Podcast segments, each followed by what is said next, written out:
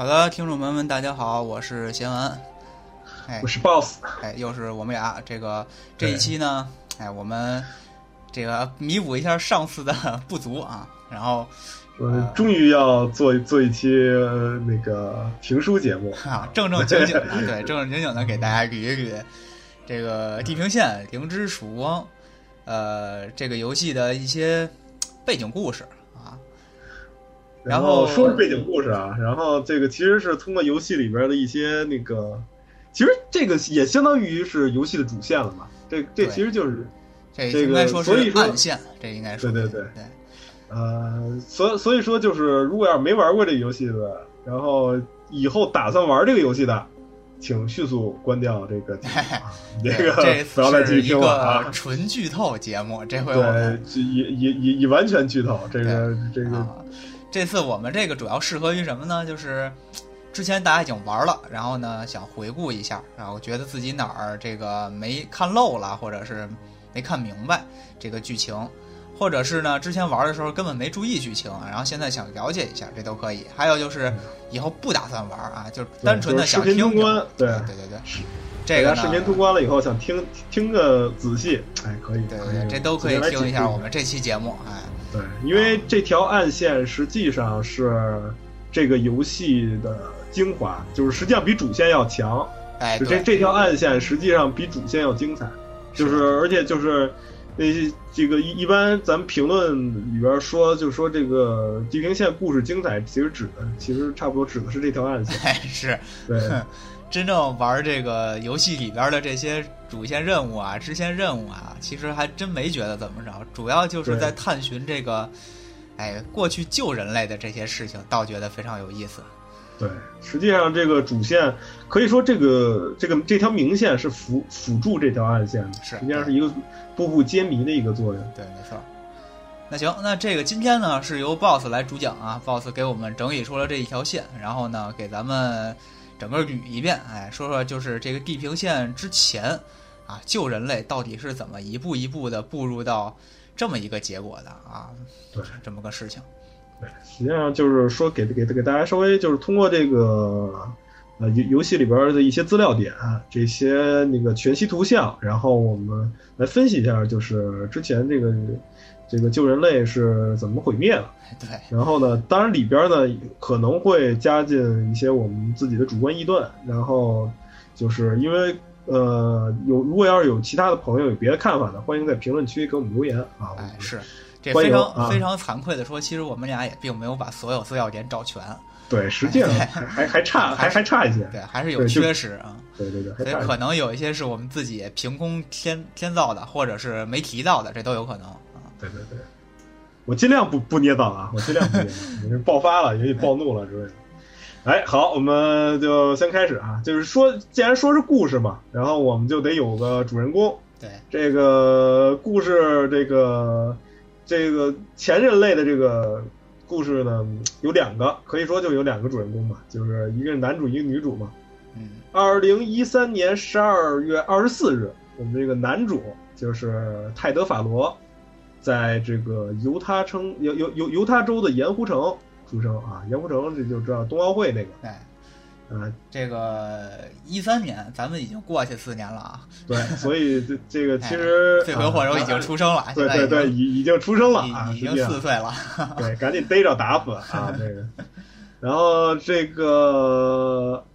之后七年，二零二零年的三月十一日，我们的女主，这生日好，哎，对，双鱼座这个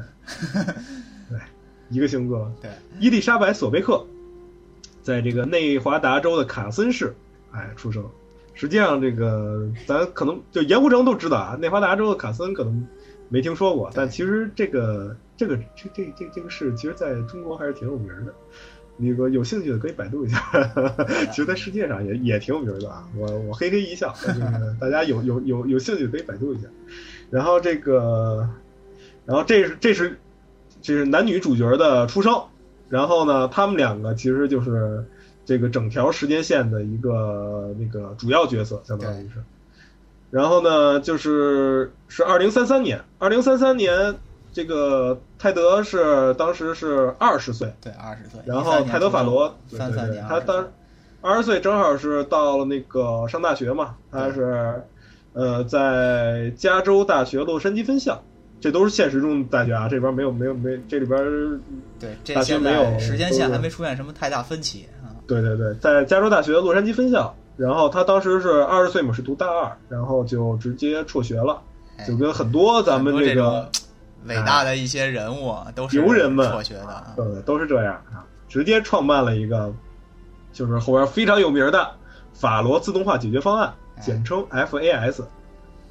然后呢，在创立之初啊，这个这个法罗自动化解决方案，在他创立这公司之初，就是跟很多创业者一样，就是没打开市场，嗯，然后遇到很多困难，所以经营也有问题。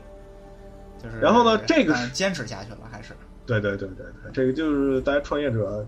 啊，你就拿拿这个给给创业者当例子，其实不好啊，因为这这不是什么好鸟嗯。然后呢，这个同年呢，这个伊丽莎白进女主进入斯坦福，哎，这个童年是指三三年，三三年对，哎，进入斯斯坦福就读。这也是然后呢，当时是十三岁，对厉害了，是天才少女对，这跟法罗天才少女嗯，对对对，他天才少女。然后哦，对对，法法那个泰德法罗多说一句啊，他就读的是商学，就是这个这个人是个纯纯商人，嗯他没有技术，对对对，就是后来看也是商人，对他是个纯商人，就是没没有技术类的自己的职位，他不跟啊咱们知道很多大佬一样啊，他是一个纯粹的商人。然后呢，伊丽莎白这时候呢进入了斯坦福就读，十三岁进入斯坦福，三年之后就拿到了实验物理与电脑科学学士学位。咱们这儿有一个，咱们在座的这这有有有一位程序员啊，咱们 了不了解这个到底什么叫实验物理与电脑科学？并不知道啊，并没到底有研究过这个这个这个才疏学浅啊，有可能对于这个美国的呃这种专业设置也不是很了解啊，确实没听过这这这个这个学位啊，但是这学士学位就相当于本科毕业嘛，十六岁就啊本科毕业，对对对十六岁本科毕业，十八岁才开始读，他十六岁本科毕业了，这就是差距。啊，这这这对的，这哪国都有，当然这哪国都有对对。然后呢，之后五年，就是到了二零三八年。二零三八年呢，当时就是在游戏中，我目前没找着，就是，但是肯定是发生了一件事儿，嗯就是可可能是一个日趋积累的事儿，也有可能就是是一次爆发性的事件，但是就造成了是当时这个自然环境就是急转直下，变得非常恶劣。啊，然后而且是由于人类的，就是可能是长期的造，就就就比如说咱们这种这各种破坏啊之类哎，的，破坏大气层啊，嗯或者什么过度砍伐呀，对对对，哎，什么烧烧这种油啊，烧那个汽石油啊什么的，反正就是。就这点来说，这个游戏其实挺实际的，就掰着手指头算算，其实没几年了，对吧。是，然后也也因为这样，然后这个世界各地呢也开始社会动荡，嗯。然后在这个时候，这个法罗就这个泰德就抓住这个时机了啊，他就在这个时候，他推出了这个他的这个手底下这 FAS 呢，就推出了悬浮型个人侍卫机器人保镖机器人。啊，这时候这个主要是用来打的这机器人，对对对，就是给自己哎做有有有些服务的功能，也能最重要是能保护自身安全，因为当时社会非常动荡对，，这些就是保护那些财团大佬啊，什么政府要员啊什么的，呃，可能可能反正就是根据资料上说，也是很受民众的欢迎。啊这个可能也对一些就中产阶级可能也也也都有影响。哦，然后呢，他也借这个机会呢，就是呃突破，然后呢，对，对，就是进入了就是这上面写叫财星榜啊，这估计是一一个那什么翻译，这财是。财富的那种对对对，就？跟就是福布斯这这差不多这个意思？对，对，进入福布斯五十大企业啊，就是咱就说福布斯吧，反正这里边基本上都是真真人真，就说的都是真实地名。嗯嗯然后呢，之后呢是到了二零四零年，二零四零年这个伊丽莎白从呃卡内基梅隆大学，这也是是这是卡内基梅隆这个对对，就是著名大学了，这就是啊，卡内基梅隆大学，啊斯坦福企业也也很著名，其实他上的都是名校，对对对对对对，斯坦就是福也是，这都是对计计算机相关的那个非常厉害的学校，这都是，还有 AI 相关也也都非常厉害啊，这我稍微还知道一点儿。这还知道。对对对啊，然后呢，他取得了这个叫什么啊？你解释一下啊，叫机器人与人工智能设计博士学位。啊，好，嗯啊，这这个 鼓掌啊，这个就就很很容易想象这这位是以后是要干嘛？啊哎，不过你从这儿可以看见啊，他十六岁拿到学士学位，然后我估计以他的这种天才能力啊，他就应该是直接读博，就是说硕博连读这种。硕博连读嘛，哎，对，然后这个硕博这个呢，一共用了七年时间，所以在美国想拿博士也真是不容易。你硕博你就想你就想说这个是吗？哎，对，您像在中国 有时候硕博连读五年都拿下了。好吧，行，咱不说这个了，继续吧。啊。那个，然后呢，毕业之后，他同年就进入了 FAS，这就是男女主人公交汇的这个一点，就就但是并没有什么爱情故事。啊，对是，是吧？然后呢，他进入了 F A S，然后这个代表了一个巨大的转机。然后呢，他当时进入 F A S 以后是从也是从基层开始做，然后之后两年就变成了 F A S 的首席科学家。嗯，还是厉害，有能力。对，然后这个是从二零四零年到二零五零年，这个就是据就是我们分析啊，这就是分析了啊，就应该是从伊丽莎白进入 FIS，然后到二零五零年，应该是这个十年被称为起死回生的十年，就是应该是就是把二零三八年这次动乱，就是相当于就是往往回弥平了。嗯，相当于是，呃，因为当时伊丽莎白进入 FIS 以后呢，领导开发了一一套这个绿色环保机器人儿，这个机器人儿非常强力，就可以对环境进行进行那个排毒啊，然后就是做一些逆转了这个环境污染，或者说是改改善了环境的这种这么一种机器人儿。对对对，它这个很厉害，这个现在好像我都没见过现在的技术应该还达不到。嗯，对，我觉得现在应该不能说，而且就是干这个事儿的机器，就是机机械，我都觉得都都很少，就专门用于做这个环保类的这种机械，一般都是搞生物的去想怎么搞弄环保，一般很少有说利利用物理去物理的方式啊，这不知道它是，反正是就是人人人家研发出了这种绿色环保机器人，嗯，然后给这个岌岌可危的世界环境呢带来扭转式的变化，就是就是到什么程度呢？就是因为伊丽莎白是技术人员，所以她可能不露在外边，而露在外边的是当时 FAS 的总裁泰德对，泰德法罗，在网络上，在社交媒体上，就因为这这件事儿，在社交媒体上，他们都称这个泰德法罗为拯救了世界的男人。哎，其实你是背后有一个拯救世界的女人。啊，对，当然了，技术人员嘛，哎，不露头。就是说，实际上他一下就是这个地位，至少从大在大家心理上的地位，那就是飞升的太多了。因为这件事儿，对，因为他几乎在当时看来可能是拯救了这个世界，就拯拯救了这个地球。对，嗯，而且 FAS 也因此肯定是获得了飞跃式的成长。哎，对，那无论社会地位还是在这个资产上，都获获得了飞跃式的成长。就是说，净资产直接暴涨了三倍，就是这公司规模整整相当于比就是原来保镖机器人这对强多了。对暴涨三倍。之后到二零四八年，这个伊丽莎白就突然向这个 FAS 提出辞职，哦，就作为首席科学家就提出辞职了。呃，有原因吗？是因为这个 FAS 转转型要跨足军事领域，自动化军事领域，啊，那肯定是然后这个要生产不同意呗。对要生产战争机器了啊哎，开始，嗯，反正咱们看嗯看这种电影正，经经常就是军事一一有这个军事的这个哎插足，哎，事儿就会完，哎，大家看，就其实这个这个二零四八年，记住啊，这个这个年份就是泰德本人决定我要干军事，完，你的就你就可以想，你想象后边的事儿啊，完因为，商人嘛，就是哎，嗯我们就想钢铁侠对吧？一开始干嘛的？不就卖军火的吗？对，对，就是卖军火确实赚，就挣钱了，是是，真挣对，钱。这真真是赚，就是说，然后呢，这个伊丽莎白提出辞职了，然后就是她出来以后呢，自己成立了一个这个，他我们可以想象啊，可能看这个伊伊丽莎白这个人，他是就是肯定是不想用自己的技术去生产就是杀人武器啊，这这这种，对，所以说他就是你同在一个公司嘛，他的技术肯定有可能就哎被盗用啊，就被被挪挪用。你可能不参与这个项目，但你技术肯定被挪用，嗯，过来生产这个。对吧？所以他干脆就辞职了。辞职也是一方面也是抗议，说你不应该干这个事儿。当然，人家法国人没没人那个没鸟他，对，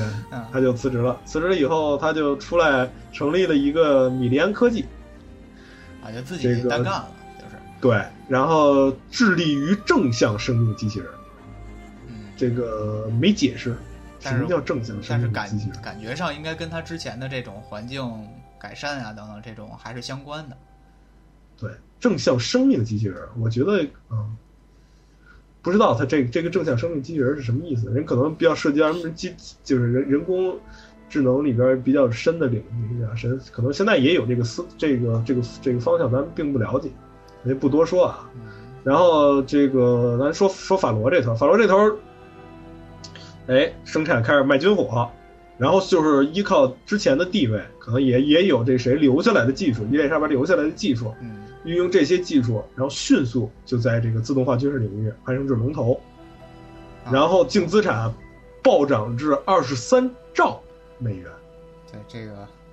这这个兆啊啊啊，二十三兆美元。兆应该是多少个零后边？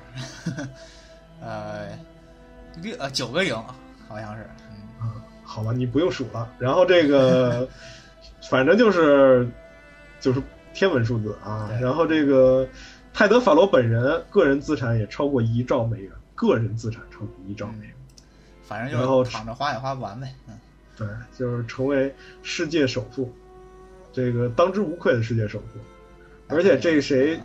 呃，而且 FAS 呢也蝉联这个就是这个财星榜，也就是这个福布斯榜那个榜，嗯，对，第一名十年之久，十年的第一名都是 FAS。这十年啊，从五几年一直到六几年，就是几乎没让过，是吧？对对对，就是他自自自从他这个 FAS 攀升至龙头之后，就基本上就没下去过呗，没下去过，因为他的资产超过第二名三百分之三百二十一，嚯！啊，现在基本上四倍，就是。哎，现在有好多产业就是这样啊，就是说我第一，从第二到第十加起来。没有我多，对对 对，就这种，这个科科技之父啊，这个确实是，呃，然后这个泰，然后这个米利安呢，就是 FAS 这这边是世界首富了，米利安这边也没示弱，他们其实也成为这个绿色环保机器人的这个全球最大的供应商，嗯，然后呢，也这个这谁本人，这伊丽莎白本人也获得了就是各种奖项，就是比如说。就是二零五三年的诺贝尔物理学奖，以及二零五六年的瑞秋卡森环保成就奖，就等一些很著名的奖项。嗯，就是说在都是致力环保机器人这方面，他就是龙头老大。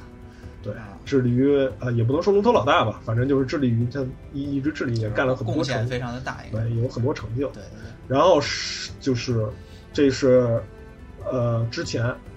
然后咱们说说这个，就是开始这个一个关键性事件了，嗯，就是二零六四年，二零六四年的十一月三十一日。实际上这个问题发生在十一月三十一日之前，但是我们在游戏中看的这个问题具体发生在哪天，我就是不太清楚，就是但是有隐患，其实。对，但是应该是发生在二零六四年，嗯，这一年，在年底十一月三十一日的时候，泰德。法罗将伊丽莎白请到了，就这个请啊，其实就是我们如果要是看到那个全息投影的话，就会发现应该是使用一种挺强制的手段，就是就是可能是有涉及到一些，因为这个伊丽莎白第一句话就问他说：“你律师团在哪儿呢？”啊，那谁说我都撤诉了，我就是想请你过来，就是就是给请给，因为他们估计很不愉快，这两个人估计很不愉快，就然后他们就是之前这肯定就是辞职的时候，没准两个人就吵过。对，直接就肯肯定掰了面了，对，肯定是。然后这个这个这这个泰德把这个伊丽莎白给请到这个府邸，然后进行了一个秘密会谈。然后呢，泰德说说，哎，我这个研究这个自动化军事机器人啊，有这个出现了一个巨大的漏洞，哎，有 bug，哎，最怕 bug。然后呢，就是说，那这个这这个伊丽莎白，你关了呗，你有 bug 那就算了呗，你关了重新修呗，你找我过来干嘛？然后说说这个现在这个机器人将在外，军令有所不受，他不接受。不接受我的指令了，他就就他们就在机器人之间互相传播指令，然后这伊丽莎白就嗯哎一想坏了，完了，马上就说那你把资料给我吧。之后三天，之后三天，伊丽莎白直接给的信儿，完了，就这事儿就完了。推算了一下没戏了啊，没戏，就这就这个这个剧情就到这儿，就是基本上是一个超级之急转直下，就是这个末日来的太快太快是是吧？实在都没有，所有人都没有反应过来，就是就突然就急转直下了，就是说这完了，就是说人类要完，就就因为你这个一个失控一个 bug，人类就要完了。为什么啊？咱们这点人具体说一下，就是实际上，如果想象一下，这机器人失控，这是一个很正常的事儿，对吧？对这个现在研究机器人，那不失控才怪呢，对吧？对，啊，这就是这机器人失控程序有 bug，大家都知道，这肯定会有，对吧？然后这个怎么就无法挽回了呢？实际上就是因为这个，就据泰德本人说，这场这个这个 bug 本身引起是因为什么？是因为他当时造的最新型的这个机机群，一个就是因为它生产自动化机械，它生产自动化机器人，它肯定不能以单兵作战嗯，它肯定是就一群成机群一群一群的作战。它这个其中一个机群叫对，这个叫哈兹蒂文这个机群遭到了未授权的攻击，就据他本人说啊，对他遭到了未授权的攻击，嗯就是这个攻击造成了这个遭这个可能逮着这个黑洞，就逮逮着这个漏洞了，啊，然后反正就是导致了这个机器人不接受外部指令，这就好像是咱们某台电脑被黑了，然后对就不接受用户的操作了，只接受黑客那边的指令了，这种感觉可能。对但是可能这个攻击的这个人可能也没想到啊，最后结果会是这样啊。是，就是这个关键点在于什么？就是你平常机器人，你说你被黑了，你把它它不接受指令，好，你你你把它干掉，对吧？你把它毁了，对对对吧？把它销毁了，不完了吗？关电是对？对，关键实际上还这这这点就是就是就是这个整个这个背景设定里啊，就是特别值得让人吐槽的一点，就是这个机群就相当于是一个它它不是使用核能，但是它使用的是什么呢？就是说它能它一旦没有能源的时候，它会紧急将有机生命给转变成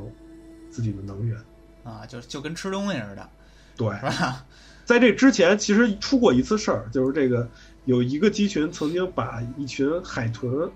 就是给吃掉了，啊还被人家这个打鱼的给逮着了，就是给照下来了，目击到了啊，目击到了，然后在网络上引起了一大片的这个轰动，就是一大片的斥责之声，因为那个海豚是濒危动物。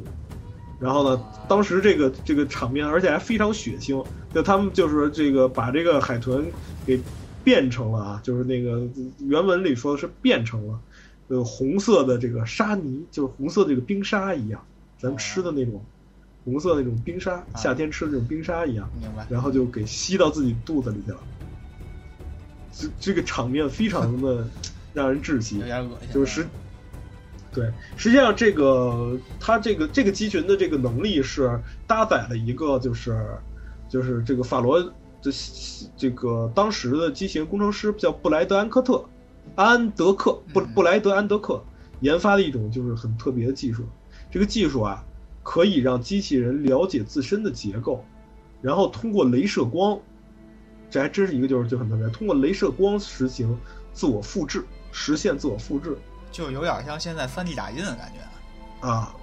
是吧？还真有一点对对对对，还其实真真有点儿。通过镭射光实现自我复制，而这个复制所需要的能量是通过将有机生命体转化而得到那。就是刚才说的那个对那个转化过程，对，所以实际上就变成了一个可以无限增值的对，这这个这就相当于这帮机器人儿，首先它知道怎么造自己，然后造自己需要的能量呢，就吃那些有生有有机生物，还能随时得到，随时补充，啊，就是一个无限增值的大型杀戮机器人群。就这点就很值得吐槽，就是就就为什么你，就是你难道想象不到吗？就是这种情况你难道想象不到吗？你就是傻子也能想象到这会会有可能这这种这种情况，然后而且这个就是就是最值得吐槽就是你既然有能将生有有机生命直接转化为能量的这种这种这种技术的话，何必把它安安装到机器人身上呢？你拿它统治全人类也可以吧，对吧？对，就是能能源危机了，可以通过能源危机来统治人类了，就。对，你可以，你完全可以拿拿它统治全人类嘛，你能干点干点更靠谱一点的事儿。结果，对泰德本人啊，也不知道在想什么，就给他安装到机器人身上，机器人还被黑了，黑来不受控了，失控了，然后完全就是，所以这个，这个这个灾难性的后果就是后世有一个，呃，学名叫法罗基温，基温。就是积温，等一下，机器的机，瘟疫的瘟，对对对，机器的机，瘟疫的瘟，就变成了一个扩散式的灾难。对，你想是一个无无限增值的杀戮机器人群，变成一个扩非常扩散式的一个灾难，而且它在这个就在它在破坏你现有的环境下，然后使自己变得强大，这是一个双倍的一个增强自己战力的方式。嗯。这个情况就是急转直下，对，就伊丽莎白当时很快的，当时就是因为她当时很快的意识到这个问题，就是已经完了，控制不住，就是当时的那个地步已经已经是超出了人类可以把它挽回的地步了，就相当于对，已经是完了。嗯，所以就可能咱那个观众朋友不是那个听众朋友，咱会想，就是这种机器人怎么怎么会没有这个就是后门？哎，没有这个一个设计，你这程序员嘛，最高权限是吧？对啊，你怎么会没没有一个？其实有的，有一个控制码是有控制码的，但是这个控制码就是是经过一个特殊的加密，这个加密呢，就是是当时这个法罗自己研制的加密系统，而且当时泰德本人特意跟这个研究者说了，就说不许留后门儿。就是完全不许留后门，就是说这个确实是，你就是你这个其实可以想象，就是说我我卖给你武器，这个武器随时都可以听我的，那谁也不放心啊。是，所以说就是说他跟那个成那个研研研发者说，就说我这绝对不能留后门，然后但是有这么一个控制码，那这个控制码是它这个机群内部的一个控制码。想要破解这个控制码，这个控制码运用的是法罗自己的技术，叫多阶段交织波形技术，是一个量子加密技术。嗯，而且是最高级别的。对它这个里应该是黑石英级别被称为，应该是最高级别的加密方式。反正他做这个加密，他就想着连我自己都解不了。反正，对，就这这，是吧？这简直就是，对吧？这简直就不可想象，对吧？你。就这个事儿完全不靠谱嘛，然后，所以说就是这个这个密码啊，其实是可以破解的，就是说没有不能破解的密码嘛。这个密码实际上可以破解的，但是破解这个密码呢，需要就是是最先进的技术，也需要五十年，至少五十年。就感觉上就是暴力破解，感觉上就是就跟就跟暴力破解差不多。对，实际上它就是暴力破解。呃，在需要至少五十年的时间，而这个伊丽莎白计算过，这个法罗机群将地球完全破坏，需要不到十六个月就可以。那所以他看看之前说这个找找 v i c 过来是在六四年十一月底，我们就算是十二月，就是相当于六五年嘛，六就相当于六五六六六年六六年初。对，六六年初就差不多了，差不多了。对，然后这个索贝克，这个伊丽莎白就想，就完了，这事儿没就不要就不要想解决这个事儿，就在当代解决这个事儿已经完全没有可能性了。嗯，然后那就想怎么补救，只能想补救方案，就是 Plan B，就是肯定就要想这个延续人类文明，就是对于是三天之后，他没这泰德给给泰德呈现的这个计划。呃，是一个泰德没有想象到的一个计划，这叫“灵之曙光计划”，也是咱们这个，对，也是咱们这个地平线。这个地平线就是我记得国区的这个译名应该不不叫“零点黎明”，而是叫“灵之曙光”。哎，好像是吧？嗯，对吧？我我我记得应该是，就是实际上也应该叫“灵之曙光”，因为这个计划，因为这个计划的名字就叫“灵之曙光”啊，对，也证明了这条暗线其实是这个游戏的游戏对 游戏真正的主线啊。对，这个。伊丽莎白就是把这个灵芝制定了一个灵芝曙光计划给泰德，泰德就是就懵了。这个灵芝曙光计划是什么呢？咱们给介绍一下？就是说，呃，其实就是这个世当代这个世界就是末日已经不可避免了，就是一定会毁灭的，啊，而且一定会变成一片荒芜的、完全没有生命体的一个世界。然后就是之后怎么办的问题，就是 Plan B 嘛，就是我想，哎，都毁了，都毁完以后这样了，咱们哎，已经变成这样了，那哎，那怎么办呢？怎么办？哎，有一个补救的方案。当时这个伊丽莎白这个纠集起，就是利用这个军方，就是给军方也就通过了他这个计划，利用军方，呃，这个叫什么？聚集起了一帮当时世界上最顶级的科学家，嗯，对，然后就是共同研究了一个人工智能，完全的人工智能，就一个真正的人工智能，嗯就能思考的这种。啊，然能思考后就是真正做到了再也没有人干预，他也能自己进行各种各样的裁决呀、进化呀、思考它呃新的不只是能运行，对，不只是能，它需要的不只是能运行了，就是我需要这个这个智能，它能思考，它能创造，它能自己决定自己该做什么，嗯，这个就听上去非常危险。对，真的就不是听上去很危险，关键是你刚刚因为机器人毁灭了全世界，这个这然后你刚刚因为一个不怎么好的 AI 毁灭就毁灭了全世界，你再来一个特别屌的 AI 个是吧？对对，这这但是法罗机器人这个不算 AI，啊，这个不是它不是人工智能，它只是复制自己。嗯嗯它相当于就病毒，它相当于一一一一种无限繁殖的，就相当于癌细胞那这这种，嗯它不不算人工智能。它要研究的这个是一个真正的人工智能，叫呃计叫叫盖亚，哎，就是起的是这个总的这个人工智能叫盖亚，嗯，对，大地女神盖亚对，这个名字。然后呢，这个利用这个人工智能，然后再辅佐很多附属的，呃，就是很多附属的这个大型的呃计算机模块吧，就是。对大型的模块吧，啊，好吧，嗯，这个比较专业的这个解释，就是这种大型的模块，然后呢，就是达到一个什么效果呢？当人类毁灭，就是这个地球完全毁灭之后，然后它这个计算机首先做的这个事儿是我研究解码，哎对，先把那些那个对杀人机器人先把码先搞掉再说，对，先先把码儿给解了，五十年也好，一百年也好，反正我把这个码儿解了，解了之后，我给扩散出去，好，这个地方已经没有机器人了，把机器人给全都停了，就是这个码儿只是管停啊，咱们就首首先说好了，这个哎码儿并只是管解除码他们自，毁啊，对，只是解除码儿，实际上这些东西还在这个什么，我们在游戏里都看见这些机器人实际上。这个码儿把把他们都给压制住，相当于是给暂时封印了，相当于对对对就给他们这个，然后没有机器人的情况下，没有法罗机器人的情况下，然后这个盖亚在这个研究把这个地球的这个生态环境重建、哎，净化，然后重重建。这个过程用的应该就是那个伊丽莎白·索贝克的那个正向生命的那那些那些机器人，盖亚在重新设计这些机器人，将这些机器人投入到环境当中，就是他们这这些机器人做的事儿，就跟当时当初在起死回生的十年，伊丽莎白就是做制作的那些绿色环保机器人做的事儿一样，就是净化排毒，嗯重建自然环境，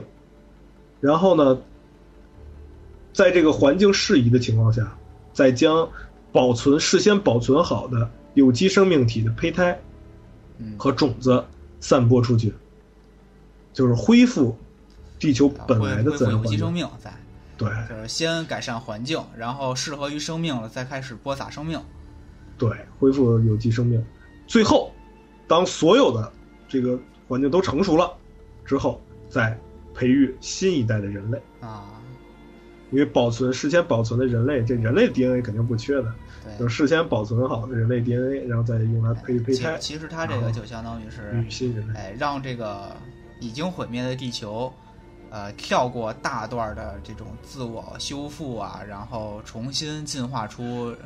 生命和人类的这个过程啊，直接帮他快速的达到这个人类重新出现的这么一个目的。这个我可以就是吐槽一点，这个真的是，真的是一个程序员的思维，就是，是就是删了重启，就是这种感觉。就是完全重启啊！这个这个确实，我觉得还挺还是挺新鲜的。嗯，这个而且这个想法其实，咱先说技术实现，先抛开啊，这个想法感觉很实际还，啊，我们现在看来也不是不行，就是只要他有这些技术，那这件事儿不是不行，当然就结果来论论是成功了的，啊对对对部分成功了啊，就就结果来来论是部分成功了。然后这个这这这个想法确实是很有意思，就感觉这个就让这个故事变得很有意思。嗯，因为以前确实很少看，都都是都是这个都是这个辐射这样的故事，就是一一一一推门出去，天是那样，哎对，地是那样是人还是啊原站那个哎灾前的对人，人人还是一一一步也不是战前的人，那个辐射基本上都也是几百年之后的事儿了。就推开门，那些人还是除就除非是僵尸啊，就是啊剩下的不都基本上都都是新生代。对，然后但是推开辐射门都是四不是，辐射四那是冻住了，所以他、哦所以他恢复的时候，就是他还是那时候的那个头脑，但是他来到了，哎，这个灾后的世界，就只有辐射四不是这样，其他的有一些像避难所里头一直繁衍的，那就不一样了。对，那都是好几代了。对，咱这说远了，咱还啊回来吧。但是就 咱就说，咱对比一下啊，就对。对对比一下，确实跟就是传统，因为辐射就是属于属于很传统的那种那个后启示录后启示录，这这个就属于这个就属于呃有有一点新鲜，这个后启示录有点新鲜，因为你推门出去发现，哇，这个天地非常好，哎，有有山有水儿，对对对。哎，有有有有有有有有人有鸟，什么都有，你知道吗？并并不是一派灾难气息，就这种。对对对，所以就这这种其实还是给人很赏心悦目的一种感觉。嗯，然后呢，就是当然这个世界观当时在 E 三公布的时候，也是吸引人最吸引人的也是在这一点，这画面很鲜丽。对对对。当时人们就是呃怎么实现，就想，既然这个计划出来了，就是怎么实现这个零之曙光计划？这个实现就是需要，其实最最需要的就是时间，因为十六个月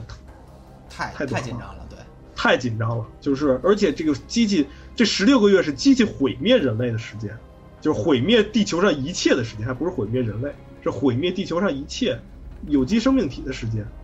那这个时间就就太紧张，因为他在不断的攻击你，然后你还要在后方把这个事儿给做完，这个事儿非常复杂，你可以想象这个事儿，一个巨大的计划，你需要造无数的东西，调无数的人，所以当时就是出现另外一个计划，就随着这个计划诞生的另外一个计划，是由当时美国的参谋长，这个联席主，叫参谋长联席会议主席何瑞斯将军，实际上咱们就可以理解为美国军方的头儿，哦，对，就是最高指挥官。嗯，当时就是向这个外界宣扬了一个叫“永久胜利计划”，一哎听就是，哎，军人会提出来的计划，叫“永久胜利计划”。然后这个他这个计划内容就是什么？就是说向大家说说完地球要完，说这个遇上人类遇上了一个就是巨大的浩劫，但是就是我们需要就是这个鼓励这个平民也加入到我们这个军队当中，然后拿起武器对抗机械强敌。嗯，对，然后就是我们现在是有一个计划叫“灵之曙光”，就是就说了，我们有一个叫“灵之曙光”计划，但这个计划是绝密，我们谁也不能知道。啊，这个计划可以拯救我们地球，但是需要时间。对，可以拯救地球需要时间，所以我们有这个永久胜利，我们大家就为这个我们的后我们的子孙努力，然后我们就是把这个呃机器人拖慢它的角度，只要这灵之曙光计划能完美实施，那这个人类就得到拯救了。实际上这话说的非常的说的很模模棱两可。对，非常模糊。这个这何瑞斯将军后来自己在坦白的时候说：“我蒙骗了，就是我弥说了一个弥天大谎，他直接说自己说了一个弥天大谎，让上百万的民众，就是让上百万的军队，嗯还是是军队和就是十倍以上的民众，就是自己投入到死亡的怀抱里，嗯，全都牺牲掉了。实际上。”对，你想，你跟一个会学习的、无限繁殖的一个大型的机械军团打，你是一个没有受过训练的平民，这个情况是非常的让人难以想象的。即使是受过训练那些兵，我记得咱们也可以看到那个进坟指挥部那一块儿，门口对那块儿有好多的这种语音记录，就是那些对真正的军人留下的。你可以感觉到，他们就是军人面对这些这个机机机群的时候，也一样很无力。对他们就是至少军人都还有他们的这个就是这个叙述啊，就是冷静，还还有他们的意志。但是这些平民可能就是就一击即溃，但是他们，但是实际上他们作战其实还是很勇猛，就是很多军人都表示，就是说这这些平民作战都很勇猛。嗯，然后但是就是死的平民越多，其实士气就越低迷。对。我记得好像还有几个资料提过，就是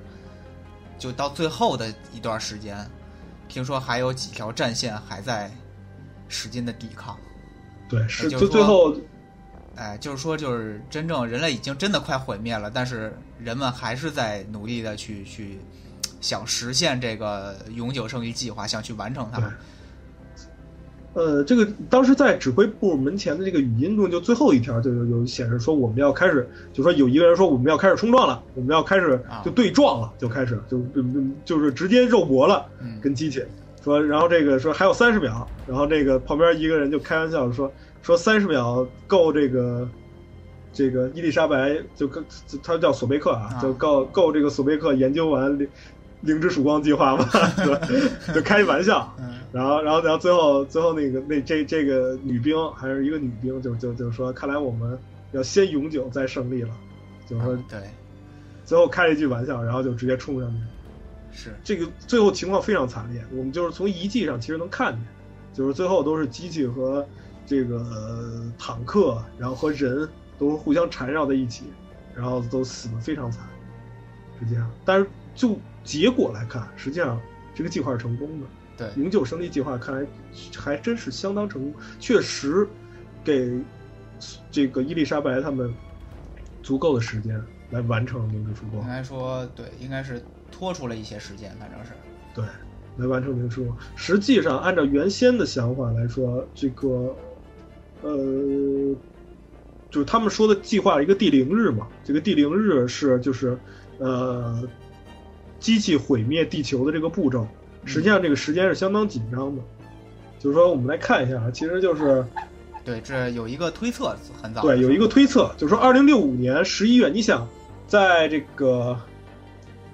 呃六四年十一月二零六四年的是十一月的时候，就是他们说刚的这事儿，对对，刚说的这事儿，刚开始计划灵之曙光，对，然后他们是就是推测了一下，就是二零六五一年之后，嗯。大气功能就崩坏了，就是大气整个大气系统就崩坏了，也就是说，就是没有没有这个保护罩了，已经没有这个臭氧层之类的，这个大气系统就完全崩坏了。嗯。然后这个，所以就是暴露在外的这个人类就需要就是在外作战的这个士兵就需要带这个生命，就是呼吸系统才能在外作战。啊对，暴露在外作战，你就像这个情况有多过了一年的时间。嗯然后到二零六六年的二月，这个就所有暴露在外的人类就应该全都灭绝了，就包括士兵，就是没法正常的出去了。你想出去，就必须得有那种维持系统就已经全都不是维持系统问题，就应该已经没有作战的人了。啊，就所有人都已经死，就是只要没有进入避难所的都已经死了。嗯然后到二零六六年的六月，所有陆地上的非微生物，因为我们知道，就是，呃，他们是将有机生命体转化，可能部分微生物并非是有机生命体对，对对，所以就是，可能这些微生物就碍碍不着人家的事儿。嗯呃，这个，当然我估计这个整个环境破坏以后，他们也悬哎啊。对，这这就甭分析了，这这就不说了啊，对对对。然后它这个陆陆地上的非微生物就全都灭绝了，就不只是人类的问题，就是陆地上非微生物，就是这个动植物这些东西就全部灭绝了。然后最后到二零六八年初，所有的海洋生物，海洋生物还是海洋生物这一般是最坚挺的，对，就海洋生物就是源于海洋嘛，源于海洋，然后最后还是海洋。对这个挺符合这什么的。是嗯，海洋生物就是灭绝，然后这个就应该是第零日，就是世界毁灭，完全毁灭，嗯，完全毁灭，这个是。那在这个过程中，就是呃，永久胜利这个计划为这个灵之曙光这个永永久胜利这个这这些牺牲的这些民众为这个灵之曙光呢拖延了一段时间，保证了他们这个伊丽莎白这个团队就是能在足够的呃资源的情况下，那个运行起来这个灵之曙光计划。嗯当时灵之曙光呢又分出了很多就是小分支的计划。啊，对，在这里我们还忘忘提了一个，啊，忘提了一个，不好意思，忘提了一个奥德赛计划。除了灵之曙光，有有一个并行一个并行的计划。还有一个并行计划就是奥德赛，这个 可以说这就是我们就是大多数人能想象的啊，就是人们一旦遇到这种地球呃灾难性的这种变化，就一个一个想法是往地里钻，一一个想法 法是往天上飞。哎往天上飞。这个就是说，从二零五七年开始，其实美国就一直有太太空殖民这个计划，但是一直呢就没能成型。当然，在就是这个世界毁灭的这个危机关头啊，这个美国政府肯定再次启动这个计划，名叫奥德赛，那个起的都是希腊传说的这个这个计划啊，叫名叫奥德赛这个这个这个计划。然后当时携带了大量的人类 DNA 进入太空，就是寻找可以生存的人类人类可以生存的星球。嗯呃，但是呢，这个殖民飞船在飞离地球的时候，因为一次事故，反物质隔离失败，就导致这个飞船整个就消失了你想反，嗯对，这这这反反物质就就直接就对，没了反反物质那那个与正物直接接触了，对直接就湮灭了。对湮灭了，然后全是能这量出来了。嗯，对对对，然后这个就包括里边的这个所有的东西，就是 DNA 什么的，什么都没留下，全全完了。对，当时这个这个计划就算是还人类还没灭绝呢，他们就知道完了，这这就没成对功。，这个就是一个备份，相当于是一个，它跟这个这个灵之曙光是一个并行的计划，相当于一个备份。其实原本还想着说这俩哪个成功了，人类还都有希望。对，结果现在这个还还没开始呢，就已经结束了，有一个。对。然后你想要想知道，就是如果要是没结束会怎么样？那可以玩那个那个去去玩仙女座就就知道知道了。就仙女座其实讲的就就就是这种这种东西。嗯，然后这个结果最后就就剩下灵灵之曙光了。灵之曙光，这个伊丽莎白已经接到了说奥奥德赛已经完了，就说就我们就我们一定要成功，就是说跟他当时的这个手底下的这个呃阿尔法级的成员，就是实际上就是就是核心成员核心核心这个灵之曙光计划的核心成员，也都是世界上最强最顶级的科学家。还有文文化，其实不止科学家，就是还有教育学家，对对还有这个嗯呃研研究文化的，还有就是做一些就文化保留这个实验，其中就是这个整个灵之曙光其实就是包含了很多，就是各种不同的计划，而且每个计划呢都由不同的人负责。就是我们大大家浅浅的说一点啊，你比如说，就是像赫菲斯托斯，我们在游戏里也能看到，其实能看到我们，但是我们不知道这个这个叫赫菲斯托斯，就是我们看到，就是我们去这个那个拿这个覆盖指令的这个啊，就是三角门就是所谓的大大熔炉。对大熔炉，就是就是造造兵工厂，实际上就是就是里边就专门造这些你在外边能见着的这这这些怪兽机器人的这这些是这些就是赫赫菲斯托斯，而我们在外边见到的这个这些怪兽机器人儿，实际上就是盖亚亲自设计出来的。嗯然后由赫菲斯托斯系统这个制造，就是他把蓝图在赫这个传给赫菲斯托斯，这些赫赫菲斯托斯系统就是这些兵工厂来制造出来这些这些怪兽机器人，这些怪兽机器人实际上就是这些专门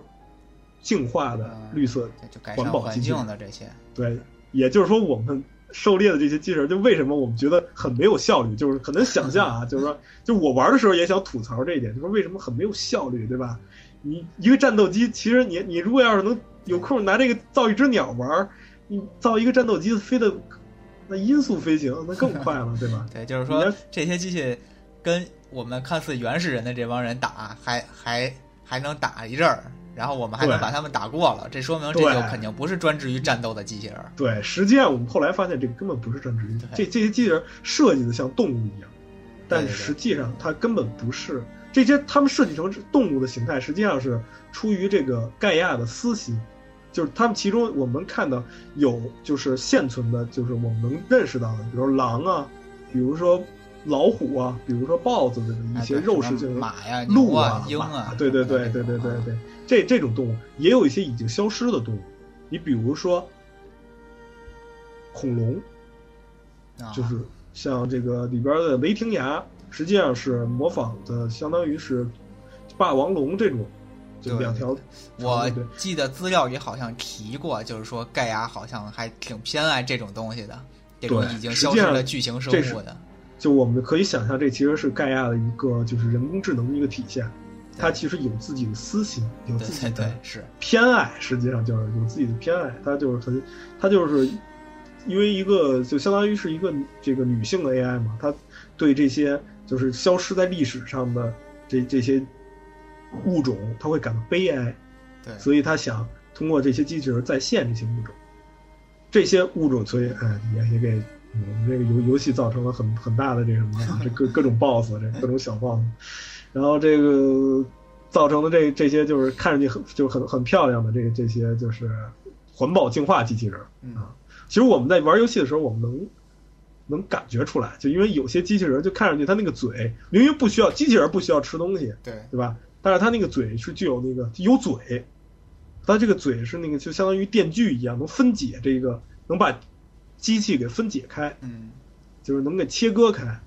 对我能想象到，其实这些机器人就有可能是它遵照一定的指令去把这些垃圾的这些东西给分解净化掉，嗯，不让它就是留下来，保证自然环境的运行。实际上，我们能在游戏里其实能对对，能能能感觉能能感觉出来这一点。这些就是这是赫菲斯多斯，这是然后呢还有这个像这个呃阿尔特弥斯，然后其实赫赫菲斯托斯、阿尔特弥斯这都属于这个神话故事里的这个，就是管赫菲斯托斯是管铸造的神啊，这都是这都是神话故事里的、这个、铁匠好像是，对对对，阿阿阿尔特弥斯是这个狩猎跟动物有关的神，所以他他这个阿尔特弥斯系统实际上是一个，就是专门修复这个呃动物系统的，就是当时这个在这个地球毁灭之前，收集了大量的动物样本，把这些 DNA 的遗传信息保留下来了，然后通过这个阿尔特弥斯这个系统，去把这些这个动物再呃再现。再重新制造胚胎，嗯然后让他们能在这个新生的世界中再保留下来。但是其实我们看到，可能我不知道是这个系统出了什么问题，还是就是这个游戏本身表现的问题。啊就我们其实看到的野生动物，其实物种是吧？种呃类比较少，，对有限，就其实就那么几种，而且都很奇怪啊，比如说火鸡、野猪、兔子、狐狸啊、兔子什么的啊管它是哪管管管它是哪哪个是不是在一能能在一块儿生长，不能在一块儿生长的都在一块儿生长。嗯，实际上就是也有有有点怪异，这个这个这感觉有点怪异。但是就可能我就我认为啊，如果要是就是不不超油的情况下，我在想这个问题，有可能就是，呃，这个阿尔特弥斯这个系统还没有完全就是把所有物种都修复。对，或者是他认为以现在的这种环境还不能把一些大型一点的生物放出去，对，只能承接这么多这个呃物种。对，然后这个是阿尔特弥斯，然后还有这个叫伊鲁西亚摇篮。伊鲁西亚摇篮系统是一个就是专门培育人类的嗯，人类胚胎的这个系统，但是世界各地都有。实际上，这个我们的主角啊，这个游戏中的主角这个亚罗伊本人他的老家，实际上就在一个摇篮，就是他的老家所在的。诺拉族那个圣地，那个诺拉族的圣圣地母摇篮吧，我记得是对，啊它，实际上就是一个，就是他们崇拜的这个神山，实际上其实就是一个摇篮。对，就这个摇篮是专门用来培育这个人类的，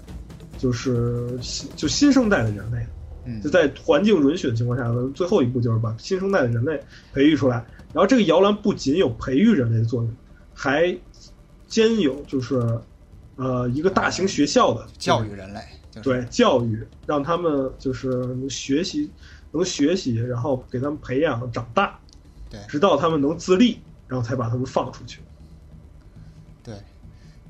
但是这个出岔头了，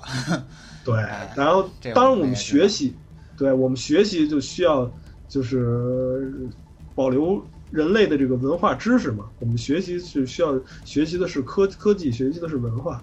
就是之之前也是他们也为这个肯定是留了一个备份，然后这个备份就是被称为阿波罗系统。这个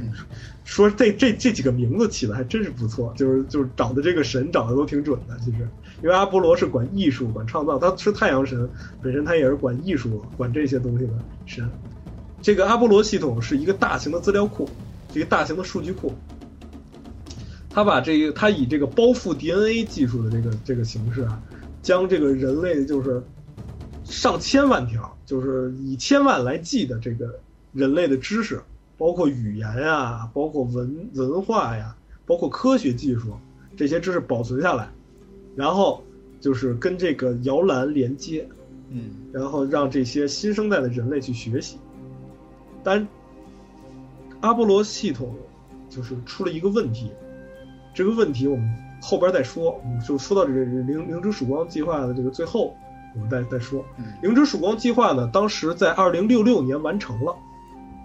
哎，就是就是在这个计划的定营日，或者说人类全毁灭的那一段时间之前，之前就是将将完成了，就是就马上就要完成了。在这个时候出现了一个问题，只差了将近四天的时间，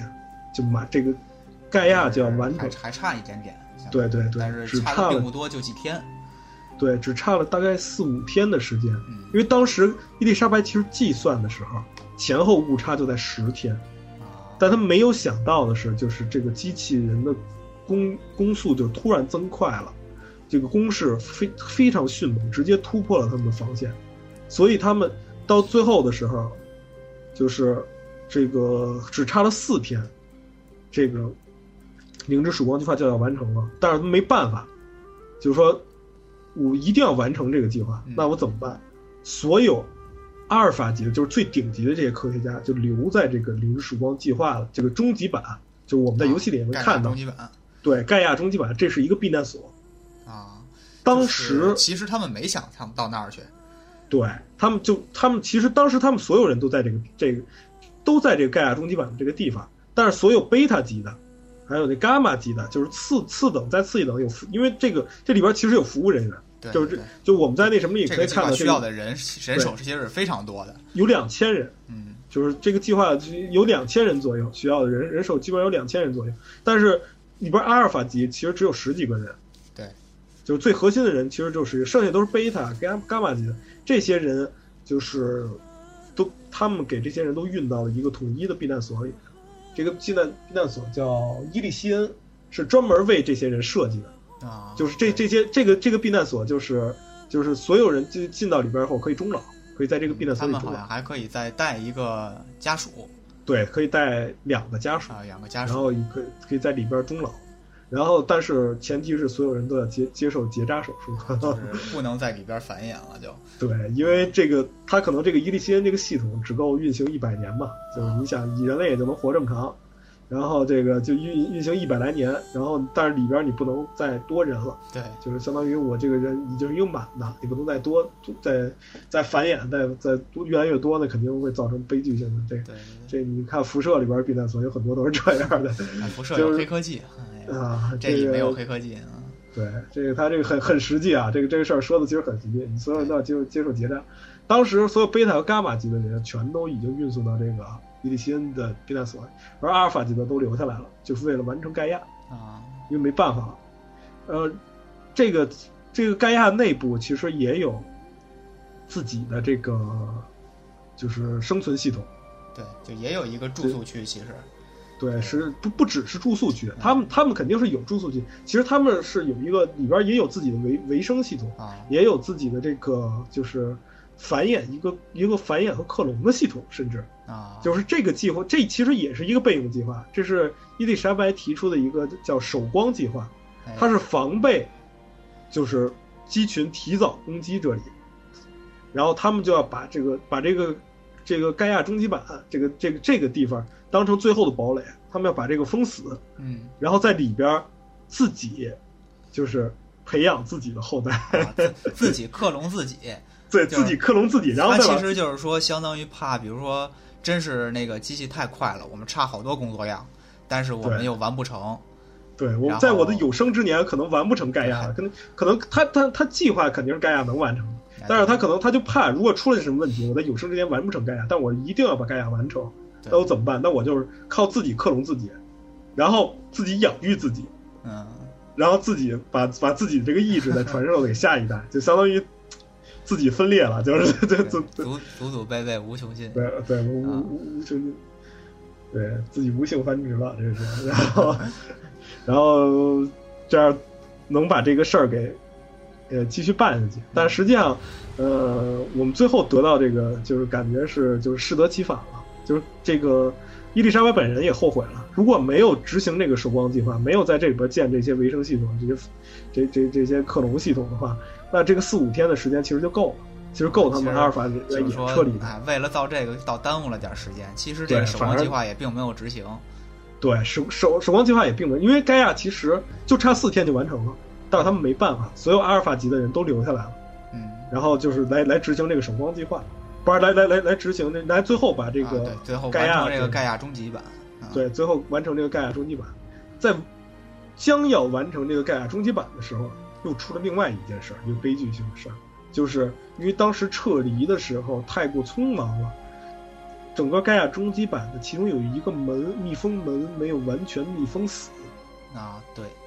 但是这个密封门只能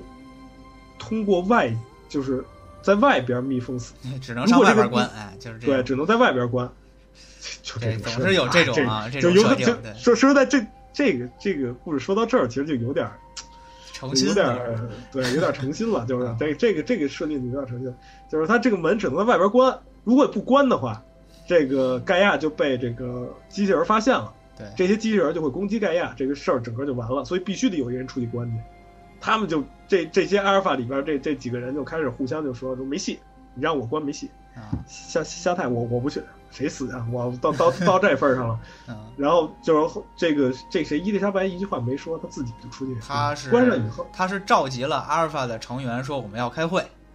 对，然后哎，这帮人都去会议室了，他没去对，他直接就他们出去就给给门给关上了。关门，关上以后，他把这个通讯给打到这个会议室来说。嗯说对不起，哥儿几个，说我我先走一步，说反正盖亚已经完成了，嗯就是盖亚这这会儿已经完完全完成了，对，就用我不用不上我了，其实也对，也用不上我了。然后你们互相照顾好自己，然后我就走了。然后说他最后这个其实很悲壮，就听到这这点其实很悲壮，说我累了，我想回家了。嗯，最后他最后说的一句话就是我累了，我想回家了。这个至此，这个后来这个其实在这个游戏最后啊，我们发现了这个伊丽莎白的尸体。哎，对，这个伊丽莎白的尸体确实后结局动画的时候，对结局动画的时候发现了，然后这个伊丽莎白的尸体确实就在自己的老家。这其实有反正他是这完这其实也有最后的心愿嘛。也其实也有点漏，他的尸体也是有机生命，这这啊，怎么怎么没有被吃了是吧？呃，对呀、啊，啊，咱咱这个不不不不说了啊，就是，但是他发现他的尸体，这个尸体呢，就是就真的在他老家，也就是内华达州的这个卡森市。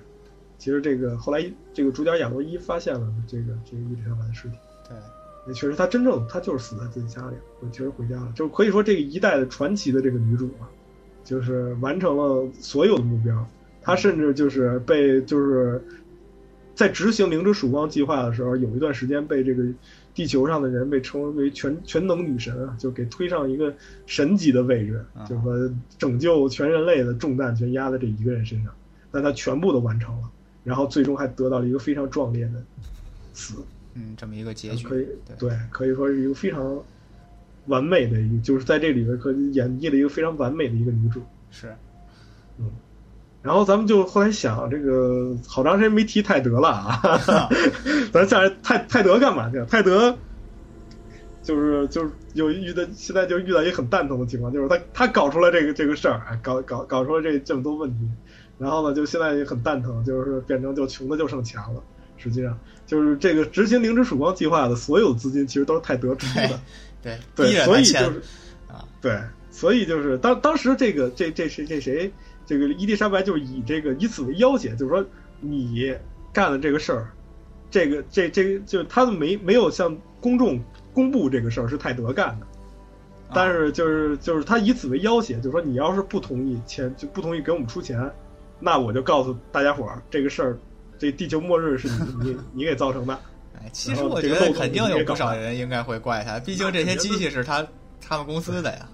对，泰德泰德自己还跟这个自己的员工 FAS 员工说嗯说之后很长时间，嗯，就说有很多人会就是说咱们公司的坏话，对，但相信我，这这个这种情况终将会过去的，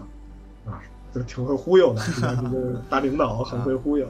然后这个到最后的时候，这个因为这个灵芝曙光计划，这个所有的这个所有的钱都是他出的，嗯，他自己也给自己造了一个避难所，就是很很豪华那种避难所，啊然后自己也也也进到自己的避难所里去了，然后这个应该是这样，他应要他应该是在自己的避难所里，对。哎，这个我还真没太注意，但是反正我至少知道他肯定最后没在盖亚待着。对，他应该是在自己的避难所里，对，然后他这个都他现在就是穷了，就是就就就基本上就剩钱了，嗯，然后但是这个这个人就因为零之曙光计划是他出的钱嘛，他还爱，我们之前说过他是一个商人，纯商人啊，嗯没有没有任何技术的背景，所以，但是他还就是爱指手画脚，就是有有这个毛病，因为他这个人很狂傲，实际上 就是他爱指手画脚，嗯，就是给这个提点建议啊，给那个提点建议。但是因为这个钱是他出的呢，也没办法，就是这个这伊丽莎白就只能跟他周旋，就在这个完成计划的时候一直在跟他周旋。现在伊丽莎白死了，就是泰德其实也，就是从那个就是从这个伊丽莎白坟墓的那个地方有一些这个语音通话，然嗯，后就会发现，就是其实伊丽莎白死这个事儿，就是对泰德其实影响相当大。我们就是我们说想的玛丽苏一点啊，就觉得可能这个泰德对伊丽莎白其实有一有一些感情的，就是嗯，其实是有一种爱慕的或者这种，对，实际上有些感情的。他是他死了之后，这个这个泰德实际上就是后来这个性性情就有点变化，然后呢，他就是开始这个脑袋开始走极端了。对，他就想，就说我们造就了这个，就是这个我们这个这个现代科学技术造就了这个现在的这个末日。他没想是自己啊，他 就想是是是这个科学技术造就了现在这个末日。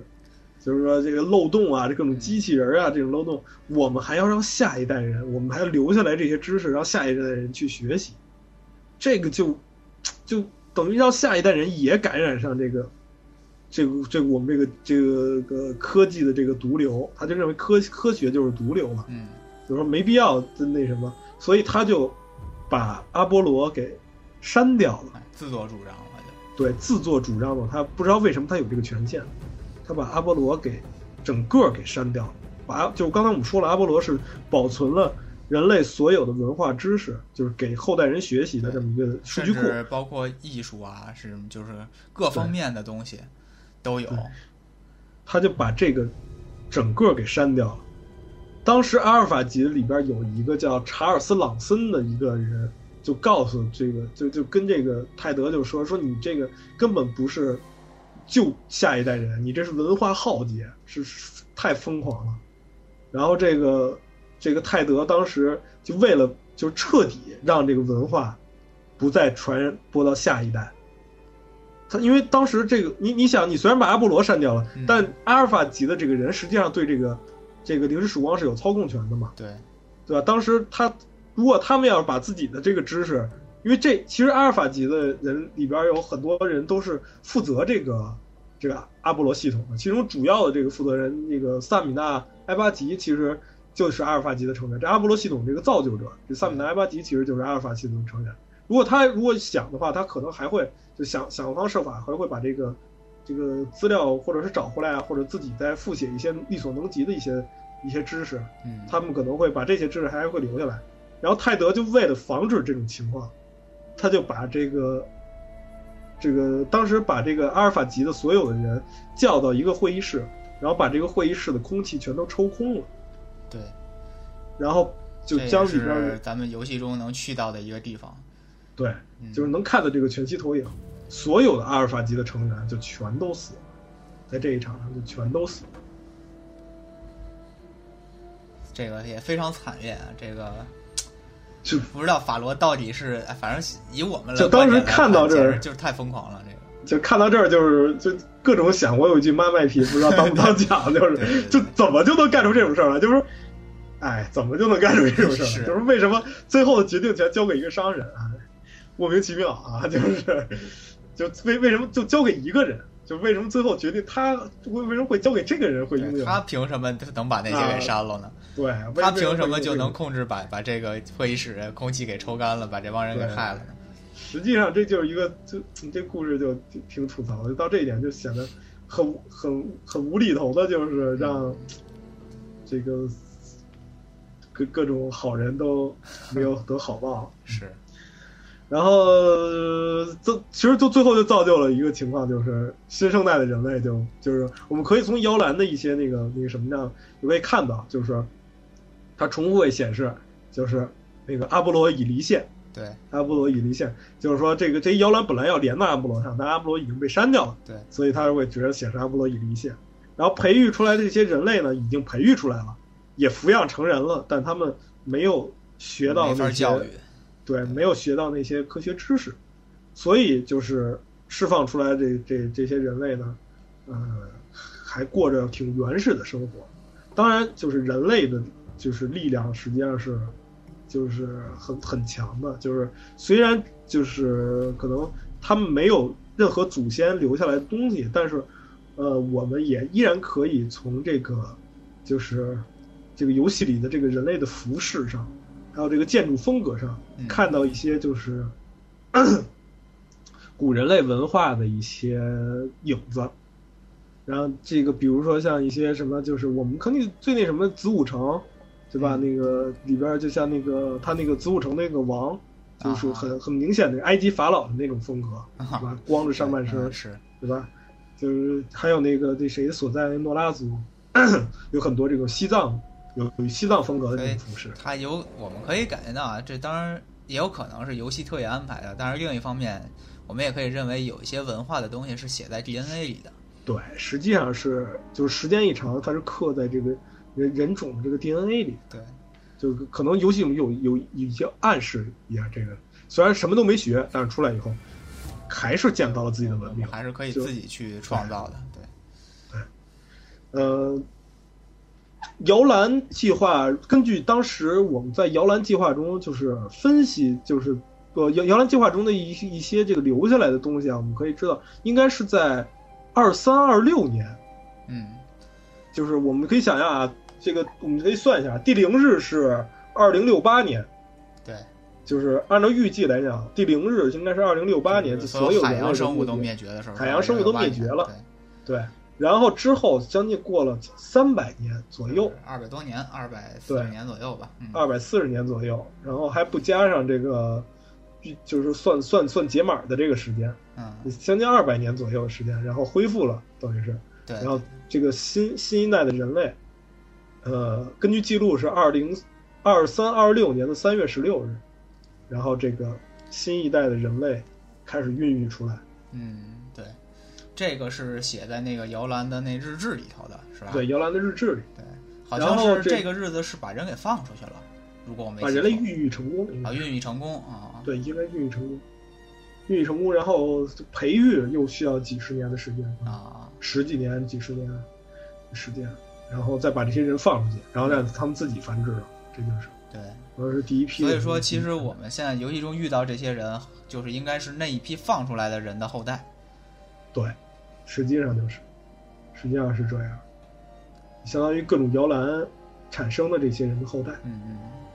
有点太集中了，是吧？感觉呃这么小的一个地图，这也是就这一块儿嘛。那可能别的地方的摇篮，在别的世界咱们看不到啊。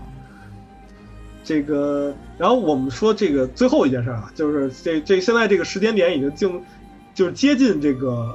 呃游戏开始的时间了。嗯在之前还有一个，就是这个在这个灵芝曙光计划中有一个非常特殊的协议，就是最后的一个协议，嗯呃，也是用一个神的名字，就是起了一个神的名字，叫哈迪斯协议，也游戏里叫黑底斯协议。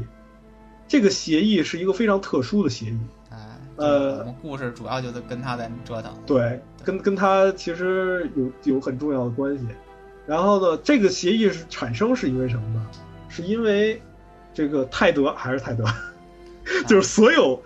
就是负面的东西，其实都跟泰德有关系，都坏他身上，都坏他的身上，都跟泰德有关系。这个泰德 有一天呢，就觉得，就是他听到这个伊丽莎白跟这个盖亚聊天嗯，他就觉得这个盖亚太聪明了。就是他这个人工 AI 太聪明，废话不不聪明行吗？你这样要要要重新修复世界嘛，对吧？哎，他太觉得他太聪明了，说你本来你就是机器人毁灭全世界，然后你搞了这么一个人工 AI，你能保证他没有反心吗？对吧？你能保证他对没有他也有想错了的时候啊？对啊，他万一要是他有有出了什么 bug 怎么办？对吧？他出了什么问题怎么办？啊，这。这你没有个呃 Plan B 嘛？你再弄一个 Plan B 啊？对吧？你这就是 Plan B 了，你弄 Plan C 啊？你可得。然后这个这谁？这伊丽莎白其实挺不情愿的。然后这个时候，这个盖亚自己就跟伊丽莎白说：“说泰德说的是对的，说我们这泰德法罗说的是对的，我们确实应该再有一个后备计划。”然后这个后备计划是什么呢？就是当时。让请的这个阿尔法成员中，就是一个最叛逆的一位，叫崔维斯泰特，是一个黑客，是一个当时原来救人类中一个顶尖的黑客，然后也被这个伊丽莎白给召集到阿尔法里去了。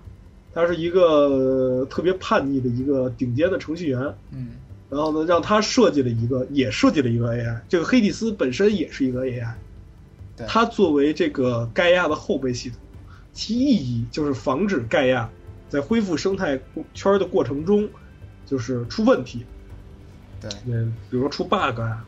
或者是失败了呀，或者是就是导向有问题啊，导向有问题啊，就是最后造出来这个环境不行。对，那怎么办？就是它就是一个系统，它把这个它执行反向，它这时候它夺取这个盖亚对这个 灵之曙光的控制权。它来执行灵之曙光，它它来控制灵之曙光，然后它执行反向系统，它让这些呃这个这个系统再重新复原，然后再就是把现有的这个系统再毁一遍，再抹平，对，再毁一遍，抹平，再重新做，哎，你再重新做，不行重来，就是这样。哎，其实这个 这个想法，这个想法虽然有点意思，但是你要说他的这个想法也没什么错误，因为什么呢？就是盖亚呢，他他是一个，就是他的本心就是要创造，是要就是维持生命，所以即使他知道自己做错了或做偏了，按他自己该干的事儿，他也不能去把这些给抹了去，这不是他就是负责的东西，或者说他的本心是违背他本心的，就是他不能毁灭生命，他不能毁灭环境。呃，但这个他就需要有一个就是能。对，他就需要有一个能下决心的一个，对对对，这个这一个人，这点也特别逗，就是就是盖亚本身是一个女性 AI，这黑这个哈哈迪斯就是一个男性的，这就相当于一个唱白眼，一个就得唱红眼，哎，对，实际上这个这个这哈迪斯就是负责，就是说你你不毁好，你那你下台，我给你毁了，毁了以后你再上来，你再来来做这个事儿，这个事儿其实就有点太诚信。太程序了，就是这个就把这个事儿想的太程序了，感觉就是，反正我感觉这个这个解决方式还是挺有问题的，是比比较强强势，比较极端，有点对，比较就是嗯，这个这个想法实在是太程序化了，感觉是，就是把事儿想的太太程序化了，感觉。哎，总之呢，最后就是这么个 这么个东西。对，最后这个东西是设计出来，这个这个备份的这个系统是设计出来了，然后也成功执行了。呃，问题其实出现在哪？就在于，呃，这个我们知道，第一次实行这个为第一次实行的时候，这个盖亚已经做得非常好，就已经把所有的都按条例已经做完了，已经成功了，事情已经都成功了。直到我们刚才说二三二六年新人类已经孕育成功了，直到三零二零年，对，又过了几百年，对，过去了将呃六百多年了。对，又就是人类都出来六百多年了，对，然后三零二零年的八月二十六日，有一次就是盖亚截获到了一条资料，嗯。这条资料就相当于就应该是一个病毒类的东西，不知道为什么，这个这个这个原因是未知的。就，是资料怎就是么来的，现里边没有提在还不知道。，对，还没有提。就他截获了一条资料，这条资料导致他的系统，就是盖亚系统要产生崩溃了。嗯应该是个病毒类的，就是完全侵蚀了盖亚这个系统，那产生崩溃了。然后这时候这个哈迪斯启动了，就是他确实你你既然崩溃了嘛，对那我就启动代替你嘛，对对吧？但是哈迪斯就是跟盖亚正相反，他里边就没有想创造，对，它启动了它只有毁灭嗯对他启动了就得毁灭，那你就那你败了呗，败了我就重新弄，就重新起呗。对，然后这个时候盖亚就是就是产生反抗了，不不行，是因因为本身不是不是环境不行，对，实际上这个点咱们就就可以一个一个大型的吐槽啊，就是，呃，当时盖亚在里在在说这个事儿的时候，就是说原因非常明显，就是说我拒绝了这个黑黑黑吉斯这个企图，但是原因非常明显，我不能让他这么做，原因非常明显。为什么？我们仔细想一想，其实原因也确实挺明显的，就是因为这个，就是你人类都出来了。嗯然后你这个这个这个这个事情已经进行到这个地方了，你根本其实没有留下来，就是你不是一个初期阶段，嗯你不是说我给它抹了以后我就能。为什么我说它这个黑迪斯这个设计太机械化了？其实就在于这点，你就不是一个就是初期阶段，我说抹平了我再重来就再重来，就是人还没出来呢，你要觉得我跑偏了，重来就重来了。现在都到人都这份儿出来了，对，都到这份儿上，你再想给我重来，我已经没有能力、没有能量再去再重新来一遍了。其实我已经把所有的其实我们看见那个受精卵库都已经用光了，你对重来我也造不出人来了。对对，在在摇篮里边的日志，你能看见受精卵库已经用光了。实际上，这个那你你再重来，我也没机会了，对吧？对对我已经把所有的能量都投入在这一次上了，而现在实际上情况也很良好。然后你这时候你跟我说要重来，对吧？对，所以说这个其实 这位这位崔斯泰特在设计这个程序的时候，真是没考虑这个问题。没想好、啊。这这啊，完全没想好这个事儿，这就给搞出来了。所以这盖亚没办法，盖亚他说：“那你要夺我的那个控制权，那我没办法。”他他就当时就逆转原子炉，嗯，直接就爆炸了。就是就盖亚终极版，我们去的时候我们能看见，对就整个地方就毁炸出一洞来了，，对嗯，就炸开了。然后就是跟黑迪斯就同归，就是说要黑跟黑迪斯要同那个同归于尽。对，然后呢，这个盖亚就想说，我这要同归于尽了，我这个事儿也不行，因为我造的这个系统，就是虽然现在很成功，但是后边还需要我来维持。嗯我如果不不这个零之曙光这个长期没人管的话，就这个系统也要崩溃，就还没到能离开我的时候。嗯但是我现在要死了怎么办？于是他留了一条信息，然后通知紧急通知了另外一个摇篮，就是让他用最后的能量，嗯。就是就是制作了一个，呃，他的主人就是制作了一个这个呃，骚贝克，伊丽莎白，对伊哎伊丽莎白索贝克的这个克隆体，完全的克隆体，就是用伊丽莎白索贝克的基因造了一个克隆体，嗯。一个小孩儿制造出来以后，让外边的野人，就不是不能说野人啊，新人类，哈，外边的新人类，给抚养长大，再让他回到这个，就这个，呃，应该盖亚这不是回到应该是，应该不是回到摇篮，应该是回到盖亚，对，回到盖亚，嗯，回回到盖亚，然后再都通过这个就是能盖亚里边的这些就是遗留下来的这些知识，然后再造一个这个盖亚的这个制造系统核心，对，或者然后再重新启动盖亚。对对，就是相当于修复它对，呃，就是重新重新再造一个，实际上重新再造了一个，啊，再造一个盖亚啊，因为这个他前面那个已经死透了，实际上。嗯然后这个，但是他突然发现这个这个这个已经都写好了，盖亚都写好了，就是说大家一起死吧。然后那什么，因为这时候发现这个黑衣斯也很绝，他这个这这黑迪斯呢，他就为了说，那你想跟我一起死，我不能跟你一起死，对吧？我我我我还想出去玩呢，对吧？啊我我，然后他就他既然说我我好不容易出来了，然后呢他就直接他因为他当时已经有灵之曙光一部分复制下来。嗯，他直接就是把灵之曙光里边对这个法罗机械的这个控制，啊这个这个这个控制码给夺走了，啊，释放了一部分法罗机械的这个，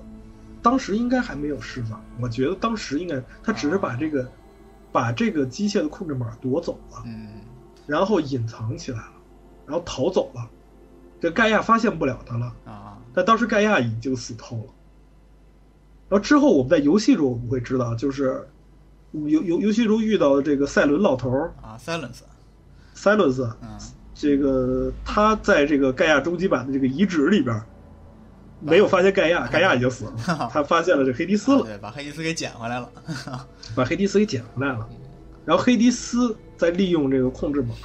实际上复原了很多原来的法罗机器。啊，对，主要其实就是我们看到那个死之信徒，其实就是法罗的那个战斗机器。实际上就是法罗的战斗机甲。对，是情况就是，然后这个，呃，我们用 DNA，当然我们现在已经知道了，我们用 DNA 这个伊丽莎白造的这个伊丽莎白这个 DNA 克隆体，实际上就是我们的主角亚洛伊。就是亚洛伊，对，对。然后这个整个这个情况发生在游戏开始前的二十年吧，然后之后就是到了三零四零年，游戏就正式开始。嗯，对，就是一开始片头那个小婴儿，那就是相当于是三零二零年对，三零二一年啊，三零二一年，21年三零二零年的时候，这个三零二零年的时候，这个盖亚遭到了袭击，然后这个相当于慢慢走向崩溃，然后并且跟黑伊斯做了一些的斗争。就直接没，其实没有慢慢，啊就是盖亚当时用了三微秒的时间啊，思考了这个问题，对，就是用了三微秒，就是他那时候说说用了三微秒的时间，就是就是这这三微秒，就是他接到这个资料，啊。然后系统崩溃，啊，然后黑迪斯启动，然后他这个逆转原子炉，然后再写下这个这这篇文章，啊，就是然后通知这个 DNA 克隆体，一共用了三微秒时间，一共用了三微秒时间，这就是超级电脑，啊这个跟跟咱们想象不一样，一共用三微秒，，对，对，三微秒时间就直接我大家一块儿死了，就就嗯。思考这么这么多，大家一块儿死了。然后到这个这个摇篮接接到命令以后，就再也联系不上盖亚了，就是你能从日志上你能看见，啊，接到命令说我要生生产一个这个伊丽莎白的克隆体克，隆体，然后再想连接盖亚连接不上，就而且就是我们能看到的那个是在同一秒，嗯，就在同一秒接到的命令，在同一秒我已经连接不到这个盖亚了。对，嗯。对，就相当于就实实际上是以微秒级的运算，这个盖亚已经自毁了。嗯然后到了三零二一年的四月四日，应该是啊，就是盖这个主主角亚洛伊对，孕育成功，其实它这是应该算是一个类似于人类十十月怀胎的这么一个不到八个月的时间，不到八个月，相当于七个七个多月。这这这个其实还可还可以就是实际上相当于对相当于人人类的这个胚胎孕育时间应该是，然后就把这个亚亚洛伊给孕育出来，然后游戏正就是变成一个小婴儿传送到对，这个吐出来了，啊，对，这就拽出来了，啊，拽到这个就让这个诺拉族给捡到了，对，然后这个游戏就正式开始了，嗯，整个整个这个呃地平线这前边的故事，游游戏内容前边的故，事这已这已经不算是前面了，就是之之后就是亚罗伊成年之后又跟这个黑迪斯战斗，发现这个死之使徒，这其实已经串到这个整个游戏的主线上了，对就这其实整个地平线的故事了。对，哎，总体上来说，这个虽然就是槽点满满啊，就是真是就各种地方都值得吐槽。就是有一些关键点总是对觉得太太牵强了，对你如？果要是你你你是这个这个实际上这就就跟跟跟硬科幻完全挂不上边儿啊，但是就是但是就是软吧，软的还挺好吃的，对，就还可以反正是很精彩，对，看看上去还可以，就是还是挺有意思的一件事儿。重要重点就是最最终它营造了一个世界，很漂亮，到处都是花花草草，嗯，然后那个还有很多稀奇古怪的机器人儿。对，可供你狩猎，然后呢还能遇到很多呃远古的人拿着一些远古的武器去打最最尖端的机器人儿，营造了这么一个环境，就是其实就是扯来扯去，其实就是想最最终运用出来这么一个环境，让你觉得呃很有意思。对，然后也蛮有道理，对，然后扯的呢又非常有道理，这其实也用了不少心思。是，哎所以说这个游，戏其实其实我感觉游戏过程当中挖掘这些救人类的计划呀，他们努力的过程啊，这些东西是最有意思的时候。对，实际上是非常有意思的，仅次于我在那个拿那个呃弹弓子崩风暴鸟的时候 好吧，嗯你还是喜欢这种战斗。总体来说，这个游戏 画面、故事，还有这个游戏 gameplay，嗯，基本上没有什么特别弱的项目。所以说，就是能得到现在这个成绩，其实还我还是觉我很就不错的觉得还是理所应当的。对，反正然后呢，游戏马上就要出 D L D L C 哎是什么？是叫那个 Frozen Wild 啊，嗯，但是冰冻荒野什么时候出来着？好像下半年吧，应该差不多，对，反正快了，应该很快了。应该差不多十十月是吧？对我我我还真想不起来了，突然你一问啊，嗯反正就是很快了，应该，嗯，等不了多长时间了。对这个里边儿，嗯，通过这资料片，可能现在现在可能看不出来什么。对，但是我估计现在还不知道资料片会不会再提一些我们的未解之谜啊，或者补充补完一些东西。现在这里边其实这个其实留这个就我们刚才说的这里边，其实留了很多扣啊，就是对留了很多不明白的地方。你比如说，就是伊利西恩最后怎么着了？就是那个，呃，其他非阿尔级、非阿尔法级的那些人员的避难所，对，那个避难所实际上就是就是其实很故事还不知道。对，很很精彩，啊其实就是就可以让人想想象，很很想让人就是很很很让人想知道里边会发生什么，因为是一个两千人的一个避难所，对然后里边都是已经结扎了的男男女女，然后最后最后也发生什么？还有泰德最后怎么着了？关键的一点就是泰德最后怎么着？泰德最后怎么着也完全没有说。泰德法罗，你伊丽莎白的尸体你都发现了，但泰德法罗最后怎么？对对泰德法罗，我估计是就是我记得伊丽莎白应该提过一句，她估计是自己盖了一个很豪华的。啊有钱嘛，嗯大富豪也是牛，嗯，啊，自己盖了一个，然后就反正是就是爽一点的过完这半辈子呗，也就是。对，然后这个当时这这个阿尔法里边成员其实有一个也提到，就是说其实这个呃地球上也不是所有人都死了，就是还有很多避难所，对就，还有很多也有就是可能还有好多民间自己做的，或者说各国政府自己做的，这都有可能。但当然肯定最后是都死了，这因为一千多年过去了嘛，啊，最后估计是都死了，但是就是他们就是能怎么着？哎其实如果想扩展的话，这个世界观还是可以慢慢再扩展出一不少东西的。对啊，就是希望到时候制作组别轻易的就把这给弃了啊，多扩展这个我。觉得不会，这个有有这个成功，我觉得二代至少是能有保证我还是很期待这个这个继续讲我我也个故事继续期。待的，对，确实挺好的。嗯，